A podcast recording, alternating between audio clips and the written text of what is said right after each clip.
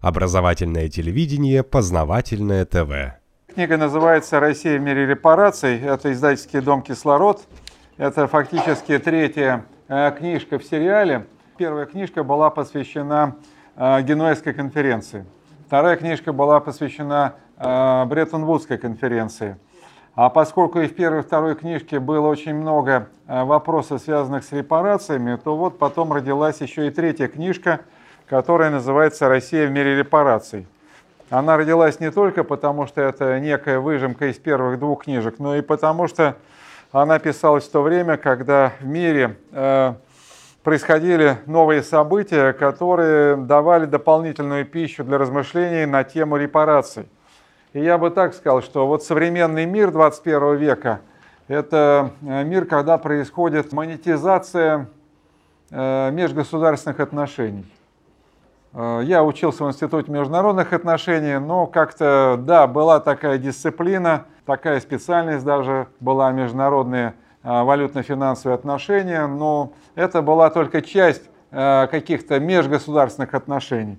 Сейчас э, речь идет о том, что вот межгосударственные отношения, они как бы э, действительно тотально монетизируются. Это вот один момент. Ну и второй момент, это, я бы так сказал, коммерциализация истории, связанная с этим же. То есть даже если мы изучаем какую-то историю, то сейчас э, уже невольно обращаешь внимание, а какие в результате исторических событий возникали э, финансовые требования и обязательства Э, сторон, имеется в виду на межгосударственном уровне. Почему такие мысли возникают? Да потому что сегодня, в 21 веке, началась вот такая повальная эпидемия выставления одними государствами, а другим государствам разного рода э, компенсационных требований. Ну, мы привыкли, что в истории были объявления там репараций, контрибуции, ну и подобные вещи. Ну, обычно у нас всегда это ассоциировалось и ассоциируется с войнами, да. Война кончается, победитель всегда, значит, э, устанавливает побежденному какие-то требования. И эти требования, ну, часто они имеют финансово-имущественный характер, и называются они контрибуциями. Ну, если говорить проще, то контрибуция это что-то типа дани, э, которую побежденный уплачивает э, победителю. Вот. Ну, 19 э, век это еще эпоха контрибуций, хотя контрибуции сопровождали большинство таких войн того времени и более ранних веков. Ну а 20 век уже как-то слово контрибуция выходит из употребления, появляется слово репарация. Грешным делом, когда я учился в институте, я как-то считал, что эти вещи синонимы, контрибуция и репарация.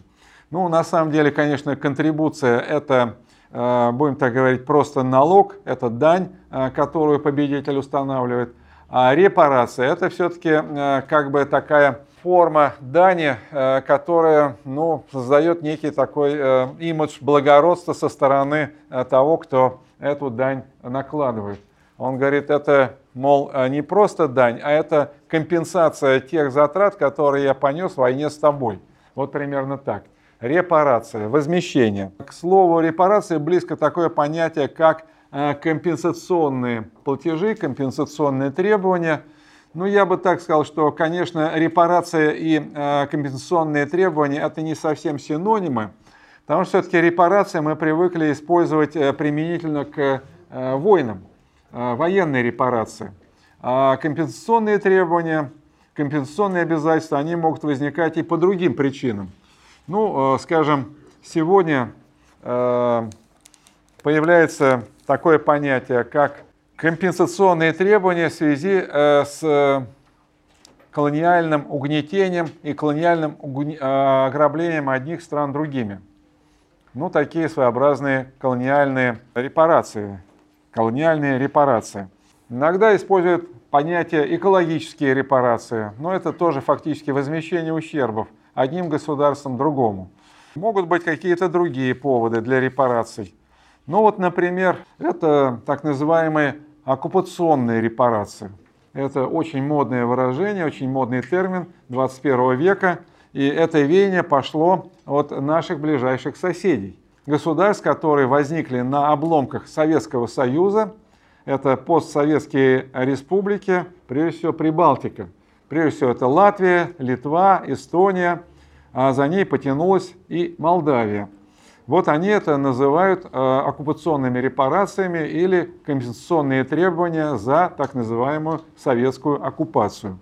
И это поставлено на, будем так сказать, достаточно серьезную основу, э, потому что в той же Литве э, был принят закон, который определяет это как государственную функцию, выделяются определенные штаты, определенный бюджет на то, чтобы, значит, осуществлять э, а, подсчет ущербов, которые Литва понесла якобы в результате э, нахождения в составе Советского Союза. И, соответственно, там работают юристы, которые э, все это должны оформить в виде каких-то требований. Но, повторяю, это не обычные какие-то иски, которые, скажем, одно юридическое лицо а, выставляет в адрес другого юридического лица. Это, а, будем так говорить, сфера международного частного права, а это все-таки, будем так говорить, сфера публичного права. Я даже что-то вот вспоминаю то, что мне с лишним 45 лет назад преподавали основы международного права. Это все-таки международное публичное право.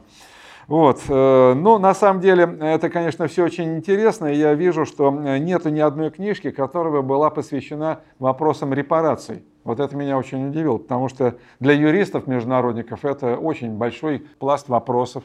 Э, для экономистов сегодня это тоже. Э, то, что я преподаю своим студентам, скажем, мы изучаем в курсе международных финансов платежные балансы, Э, значит, одной из разновидностей вот этих таблиц под названием платежные балансы является международная инвестиционная позиция.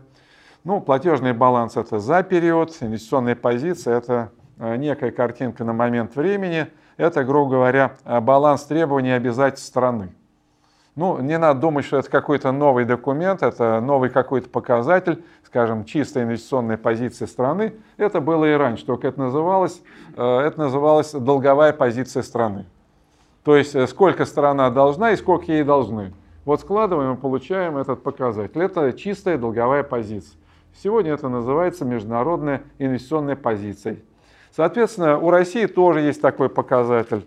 Вот э, в этой книжке я привожу фрагмент такого э, документа «Международная инвестиционная позиция России». Вот. Ну, должен сказать, что у нас э, наши активы зарубежные намного превышают, э, чем э, требования нерезидентов по отношению к России. То есть, э, так, если как бы объяснять попроще, то мы очень хорошо вложились за пределами. Иностранцы сюда тоже идут, но э, баланс все-таки таков, что мы слишком выдвинулись вперед. Вот сейчас мы обсуждаем вопрос э, экономических санкций, там, экономической войны с Западом. Но безусловно, что мы как-то жили, не понимая, что рано или поздно мы попадем в это э, положение. И, конечно, если мы начнем, грубо говоря, обмениваться ударами, э, то если, предположим, мы уничтожим взаимно наши требования, наши обязательства, то мы будем лузерами. Я сейчас не нашел этой таблицы, но эта таблица, она есть на сайте Банка э, России, э, раздел «Статистика», э, «Статистика внешнего сектора», там вы найдете всю эту картинку. Ну, это опять-таки официальная статистика, а есть еще, грубо говоря, ведь теневой вывод капитала. У нас на протяжении четверти века происходило бегство капитала, которое слабо отражалось или вообще не учитывалось в платежном балансе – и, соответственно, конечно, мы э, имеем за границей там не 1,3 триллиона долларов, как это следует из последних данных Банка России, а по моим оценкам как минимум в два раза больше, а может быть и 3 триллиона долларов. То есть это порядка двух валовых внутренних продуктов Российской Федерации. Э, то есть э, я о чем говорю? Это как бы некое видение. Но есть ведь э, у любой страны так называемые забалансовые статьи. Вот этого показателя международной инвестиционной позиции. А забалансовые статьи – это то, что юридически не оформлено. Вот эти самые требования, эти самые обязательства, так называемые компенсационные требования, компенсационные обязательства, и они как-то дремлющие э, позиции, но они из дремлющих могут превратиться в действующие, балансовые. Если, предположим, Латвия, значит, в прошлом году они там аж насчитали 300 миллиардов евро – Э, требований к России за э, значит, советскую оккупацию, то, соответственно, это очень серьезно отразится на общей картине э, международной инвестиционной позиции Российской Федерации. Вот. Так что это очень такая актуальная тема. Я пытался как-то МИДовским работникам популярно объяснять, что вы должны как-то вообще заниматься этими вещами. Но на сегодняшний день, насколько я понимаю, не в Минфине, не в аппарате правительства, не в Министерстве иностранных дел нет ни одного штатного сотрудника, который бы вот целенаправленно занимался этим вопросом. В то время, как повторяю, скажем, в той же Литве, еще, по-моему, в 2000 году был принят закон, который, собственно, не только легализует эту деятельность, но и на это выделяются деньги, и там ведется планомерная работа по подготовке требований даже не в отношении всего остального мира, а конкретно в отношении своего ближайшего соседа Российской Федерации. Ну, а, безусловно, что э, все-таки и не это э, даже сейчас самое главное. А самое главное, это, наверное, все-таки копнуть в нашу историю, историю 20 века и посмотреть, значит, а что же там было в плане требований, которые мы выдвигали и которые нам выдвигались. Ну, должен сказать, что э, Россия вообще почти никогда никому ничего не выдвигала. А вот ей выдвигали очень часто. Ей выдвигали очень часто, и тут, конечно, вспоминается Первая мировая война. Ну, вы знаете, что э, после э, революции 17 года, я имею в виду не февральская, а октябрьская революция, одна из первых мер новой власти заключалась в том, что они отказались от долгов Э, царского правительства и временного правительства. На тот момент э, с процентами набегало порядка 18,5 миллиардов золотых рублей. Я не буду сейчас э, углубляться в детали и объяснять, на каких основаниях происходил этот отказ, но такой отказ произошел. Вообще надо понимать, что все-таки, вот даже изучая репарации, понимаю, что у нас совершенно разный менталитет. Может пройти 200 и 300 лет, но Запад каждую копейку помнит каждую копейку помнят. Вот э, по нашим взаимоотношениям России и Западом это прекрасно видно. Безусловно, что ни э, в 18, ни в 19, ни в последующие годы э, Запад э, не мог согласиться э, с этим декретом большевиков. Это январский декрет 18 года. Я уже э, в этой аудитории не раз вспоминал э, такое событие, как Генуэзская конференция – но вот там все-таки Запад нас э, вынудил э, заняться непривычным для нас занятием выставлением встречных требований. Э, мы это сделали только для того, чтобы объяснить Западу популярно на их же языке, что мы погашать эти 18,5 миллиардов золотом не собираемся. Наши встречные требования были 39 миллиардов золотом. Вот тогда мы начали немножко учиться этому искусству выставления компенсационных требований. Э, это были в основном компенсационные требования, связанные с э, ущербом, нанесенным э, гражданской войной интервенцией. Вернее, там было сказано только интервенцией. Но когда, значит, Запад на Генуэзской конференции стал разбираться, они говорят, а это при чем? Это же гражданская война. Ну, например, там Колчак. Ну, большевики, естественно, объясняли. Ну, какая же гражданская война? Ведь э, фактически же за этими так называемыми э, силами стояли -то иностранные государства. Поэтому давайте уж честно говорить, это была интервенция, которая осуществлялась э, руками э, граждан Российской империи. Ну, примерно так, как вот многое происходит сегодня на Украине или даже на Ближнем и Среднем Востоке. Вот примерно так же все происходило и в России. Я уж не говорю там про китайцев, венгров и прочее, прочее. Э, которые вроде бы как тоже там воевали. Ну и плюс к этому, э, наверное, мы впервые э, проделали то, что потом другие стали проделывать. Это мы посчитали ущерб от торгово-экономических санкций.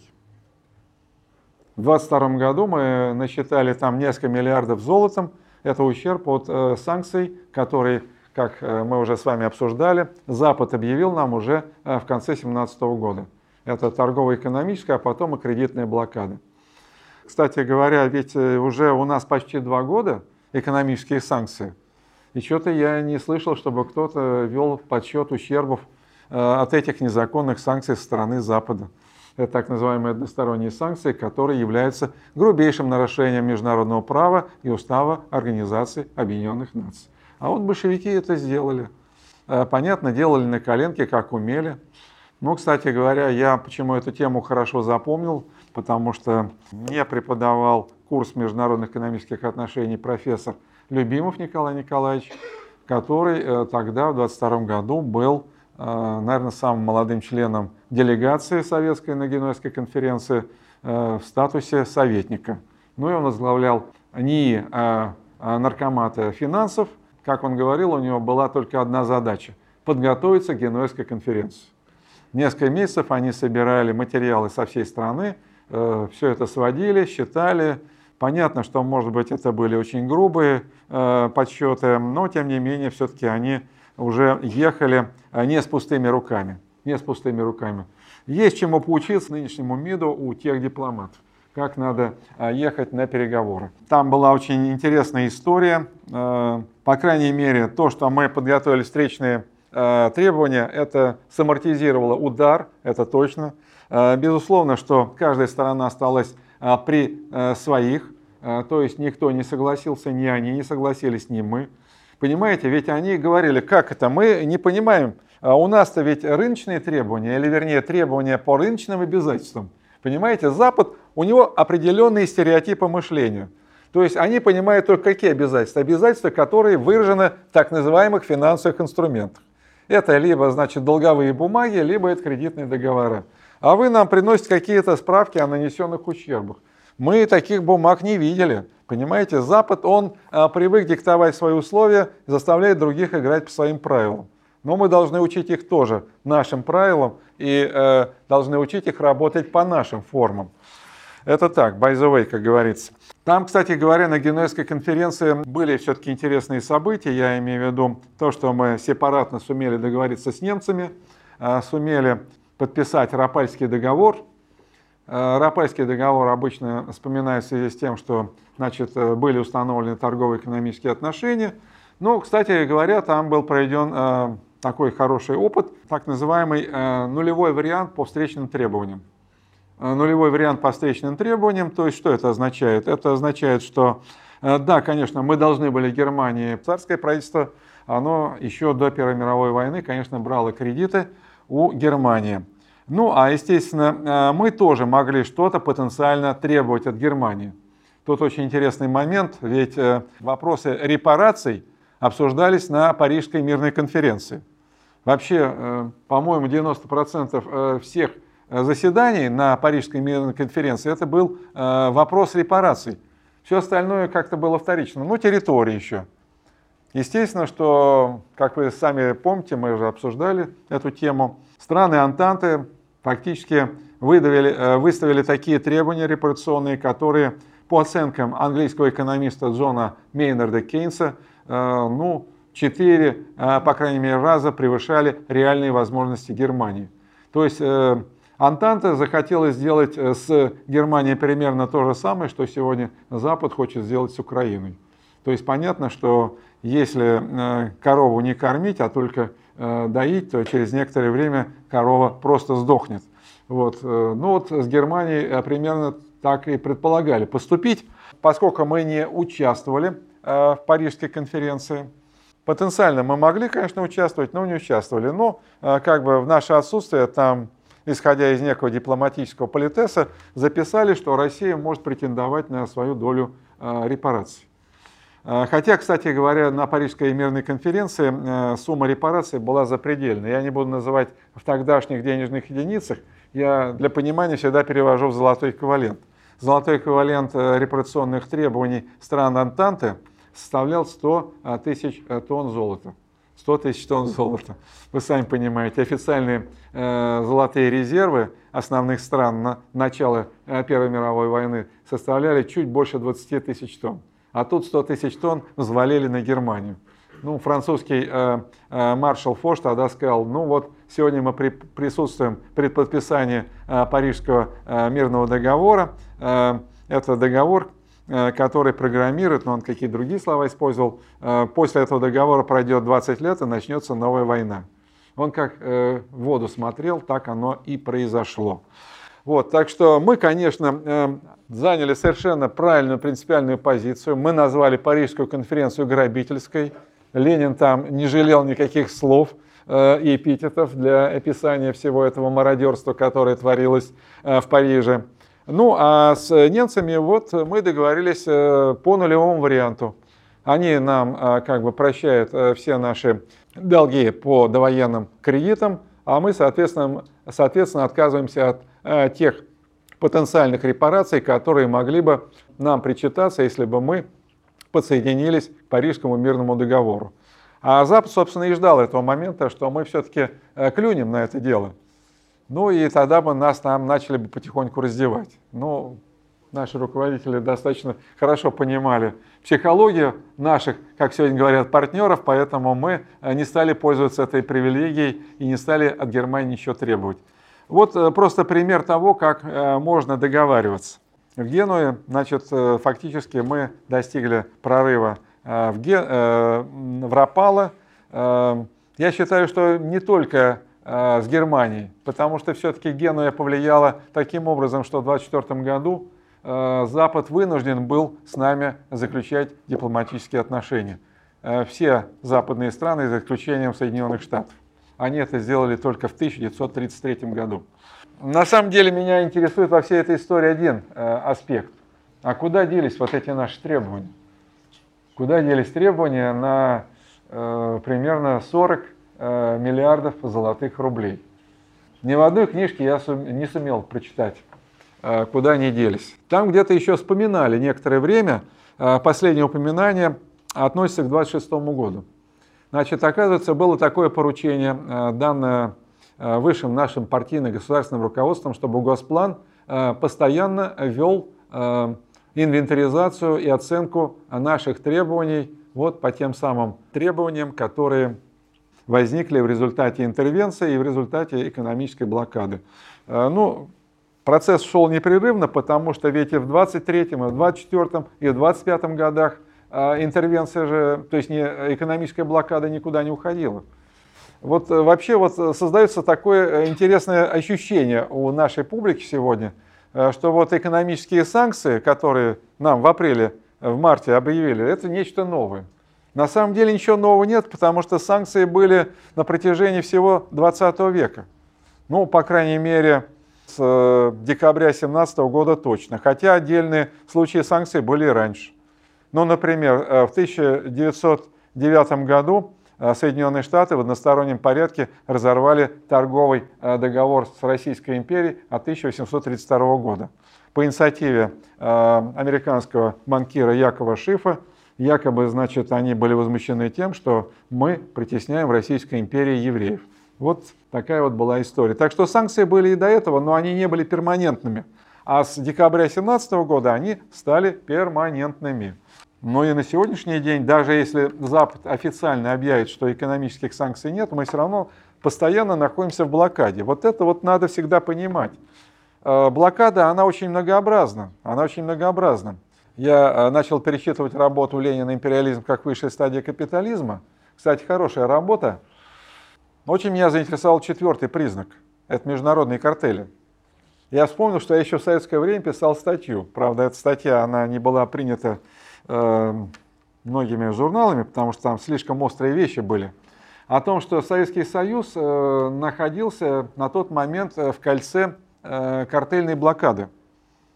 Вот почему-то я до сих пор не могу понять, почему тема международных картелей была табуирована. Международные картели – это ведь такая плотная сеть соглашений, сговоров – и ведь э, как Советский Союз, он э, выходил на мировой рынок? Он выходил по узким коридорам. Э, если бы мы э, просто произвольно вышли бы на какую-нибудь компанию, скажем, чтобы продать нефть, э, нам компания могла сказать, нет, мы с вами не хотим торговать, без всяких объяснений. То есть это картельный сговор. Нас э, выводили на нужную компанию, э, с которой нам только и было позволено торговать. Вот примерно так все было устроено. То есть это была блокада. Я немножко отвлекся, но это, наверное, тема будущего э, нашего разговора относительно экономической блокады, международных картелей. К сожалению, эта тема и сегодня очень слабо освещается в нашей литературе. Так что в 26 году Госплан еще считал вот эти самые ущербы. Потом, к сожалению, я уже потерял нить, я уже не нашел никаких источников. Ну, а что касается работы в архивах, то, как показывает опыт, нынешние власти очень не любят, когда люди работают в архивах особенно когда они видят, что человек пытливый, и вот, э, ну, это особая тема, это личная, короче говоря, значит, э, если и попадаешь в архив, э, то над тобой стоит дядька или тетка, который смотрит, чтобы, а вот, пожалуйста, вот у вас с 32 страницы по 35, а туда не заглядывать, туда не надо заглядывать. Нет, я, я не шучу, вот, вот, вот так приходится работать в архивах. Если ты, конечно, не получаешь там э, какое-то одобрение самой высшей инстанции. То есть на самом деле я не пойму, кто работает наших архивах и почему такой режим. Он тюремный режим, по сути дела. Вот. А тема интереснейшая, потому что это ведь 39 э, миллиардов золотых рублей по тем временам. А по тем временам это, если перевести на золотой эквивалент, то это, ну, наверное, 25 тысяч тонн золота. Да, не меньше. Поэтому разбрасываться с такими мелочами мы не имеем права. Вот, э, но это один сюжет. Другой и еще более актуальный сюжет э, и лучше документированный – это, конечно, Вторая мировая война. Или для нас это Великая Отечественная война. Вторая мировая война или Великая Отечественная война, там мы уже были подготовлены. В 1942 году э, постановлением Президиума Верховного Совета СССР была создана комиссия по оценке ущербов народному хозяйству э, и населению, я могу немножко ошибаться в такой, она очень длинная формулировка, очень длинное название, я ее коротко называю Государственная э, комиссия по оценке ущербов. Эта комиссия работала уже по определенным методикам, по определенным форматам. Все это документировалось, все это сводилось, э, все это подсчитывалось. Поэтому, когда кончилась Великая Отечественная война, она же Вторая мировая, то мы уже были вооружены всем необходимым. Мы были вооружены всем необходимым, и вот я вам просто дам э, сводные оценки или э, сводные данные, э, что же эта комиссия насчитала.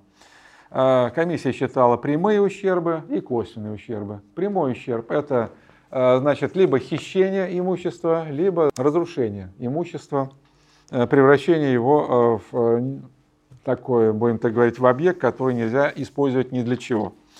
Так вот, значит, э, прямой ущерб э, в рублях 679 миллиардов рублей. Заметьте, это довоенные рубли. Довоенные рубли. А есть еще понятие э, косвенный ущерб. Косвенный ущерб – это не утрата имущества, это не разрушение имущества, это просто нарушение функционирования народного хозяйства из-за вот таких экстремальных условий. 1890 миллиардов рублей. Итого получается 2 триллиона 569 миллиардов рублей. Комиссия посчитала, между прочим, и в иностранных эквивалентах. Получилось прямой 128 миллиардов долларов, а общий, с учетом косвенных, 357 миллиардов долларов. Заметьте, тогдашних миллиардов долларов. Поэтому цена вопроса очень высока очень высока. Я, э, признаюсь, я занимался достаточно долго вопросом э, нашего царского золота. Там, конечно, тоже очень крупные ставки, но вот вопрос, э, связанный с репарациями по итогам Второй мировой войны, это вопрос крупнее. Это вопрос крупнее. И этот вопрос обсуждался на Ялтинской конференции январь-февраль 1945 года, на Потсдамской конференции 1945 года – на других конференциях. Вот я вам назвал, значит, э, сумму ущерба 357 миллиардов. А стали на Ялтинской конференции, я сам читал протоколы Ялтинской конференции, он сказал, давайте мы не будем повторять ошибок Первой мировой войны, давайте мы Германии назначим э, общий объем репараций 20 миллиардов долларов. И России 10 миллиардов. Я называю это сталинской щедростью. Представляете, как Запад душил Германию и как мы обошлись. А Рузвельт не возражал, Рузвельту особенно нечего было, не на что было претендовать. Вот, вот такая вот просто раскладка. А в этой книжке вы найдете интересную историю, как, собственно, развивались события после 9 мая 1945 года. Уже, безусловно, чувствовалось охлаждение в отношениях между Советским Союзом и Западом. Затем началась холодная война, договоренности по репарациям были окончательно размыты. А первоначально еще э, как-то мы договаривались. Вообще вот та схема э, Парижской мирной конференции, она уже никак не складывалась. Потому что там была какая схема? Э, общий котел, а страны потом между собой договаривались, у кого какая доля в этом общем котле какая доля в общем котле. Вот э, по Первой мировой войне могу сказать, доля Франции в общем котле была 52%.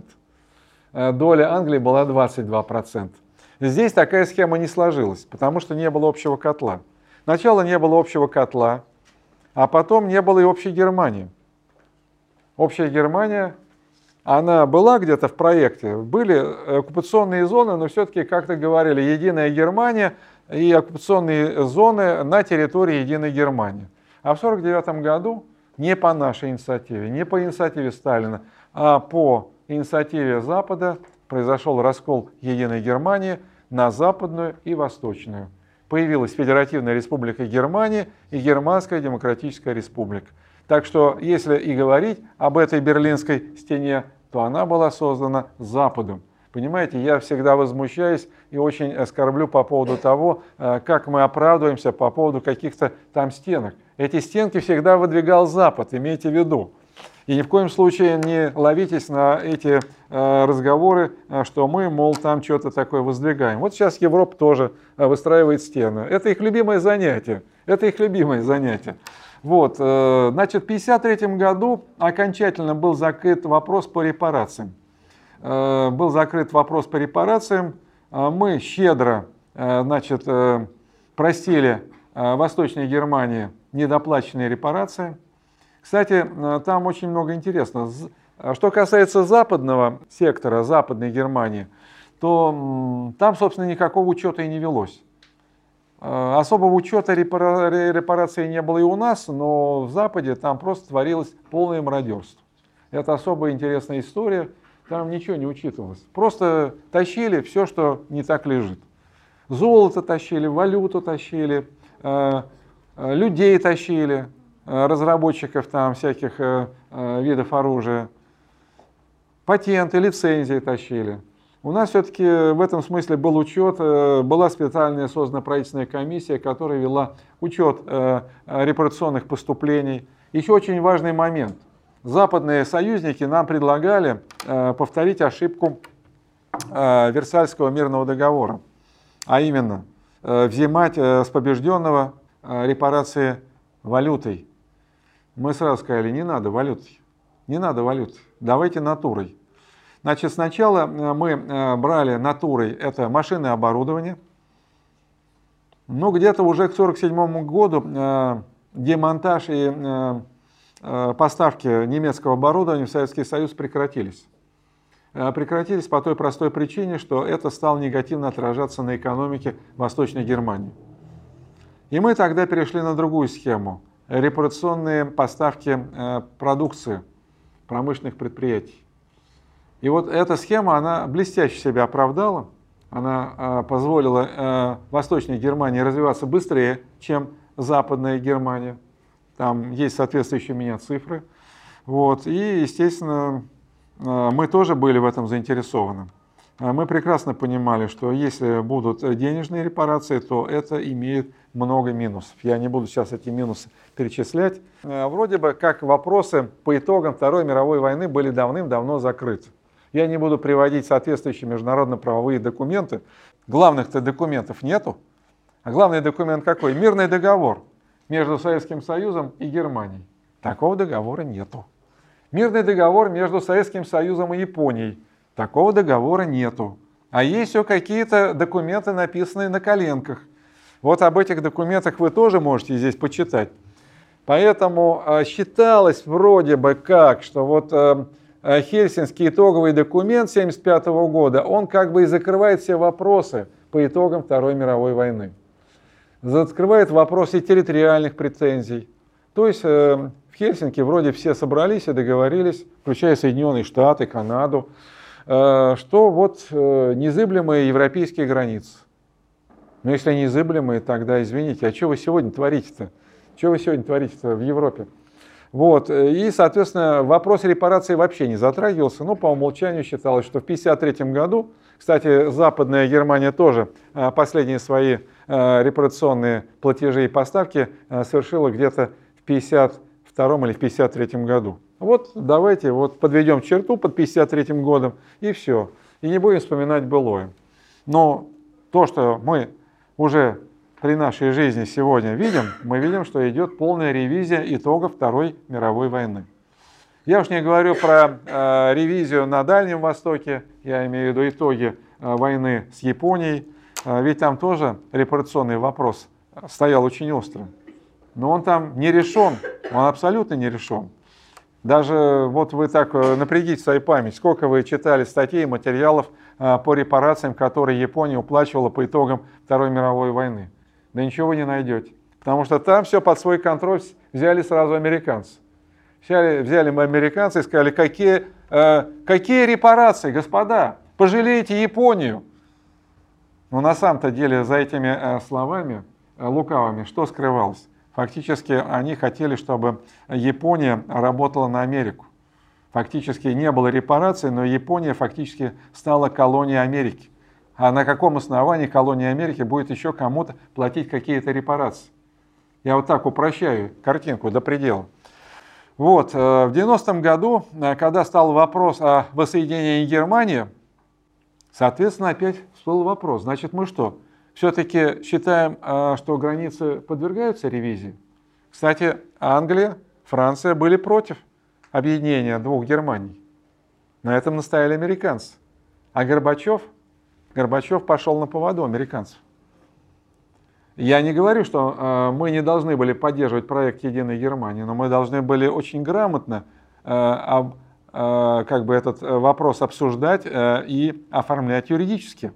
Этого не было сделано вопрос о наших репарационных требованиях вообще нигде никак не поднимался. А более того, как вы сами знаете, мы оставили там э, громадный массив имущества, а я в то время занимался вопросами экологии, и я прекрасно помню, как немцы э, нас э, обманули, ввели вокруг пальца. Ну, хотя, конечно, трудно это назвать даже обманом, это я не знаю даже, какое слово употребить. Короче говоря, они сказали, советские войска нанесли такой экологический ущерб Германии, что вот это вот там измеряется такими там десятками миллиардов. Короче говоря, вышли чуть ли не нулевой вариант. То есть мы за свое имущество в Восточной Германии получили копейки. Получили копейки, которые не могли даже компенсировать, э, будем так говорить, затрат на строительство жилья для военных, которые переместились куда-то чуть ли не в степь. Вот такая вот была картинка. Но это вот э, не хочется даже вспоминать, что творил Горбачев э, вот в этом 90-м году. Фактически э, мы как бы сдали все без боя, в том числе и наши репарационные требования, в отличие от Запада. Вот как только произошло объединение Германии, Запад сразу включил счетчик Германии. Ведь они тогда в 1953 году выключили счетчик на каком основании? Что, мол, нет единой Германии, с кого брать репарации-то? Будем ждать, когда будет единая Германия, вот тогда мы опять включим счетчик. Но имейте в виду, счетчик не по репарациям Второй мировой войны, счетчик по репарациям Первой мировой войны. Это я раскрываю тезис по поводу того, что у них прекрасная память. Для вашего сведения, э, последние э, деньги по репарациям Первой мировой войны Германия заплатила в 2010 году чтобы было понятно, что такое Запад. Что такое Запад? Он свои копейки не упустит. А мы упускаем все. Мы упускаем все. Мы, э, значит, э, извиняемся перед Прибалтикой. Я не знаю, то ли у нас в МИДе совсем люди, что ли, неграмотные. Они что, не помнят нештатский мир, который был подписан Петром Первым, когда мы купили фактически всю Прибалтику у Швеции э, за 2 миллиона талеров? Мы э, прибалтов спасли, можно сказать, от геноцида шведского этим нештатским мирным договором 721 года. Это наша собственность. Если вы оттуда вышли, будьте добры, с процентами все верните. Я тоже пересчитал на золото, хотя уже не помню. Но золото они должны вернуть нам по полной, понимаете? Почему все время вот находимся в каком-то э, состоянии защиты, обороны, оправдания? У нас должна быть наступательная позиция.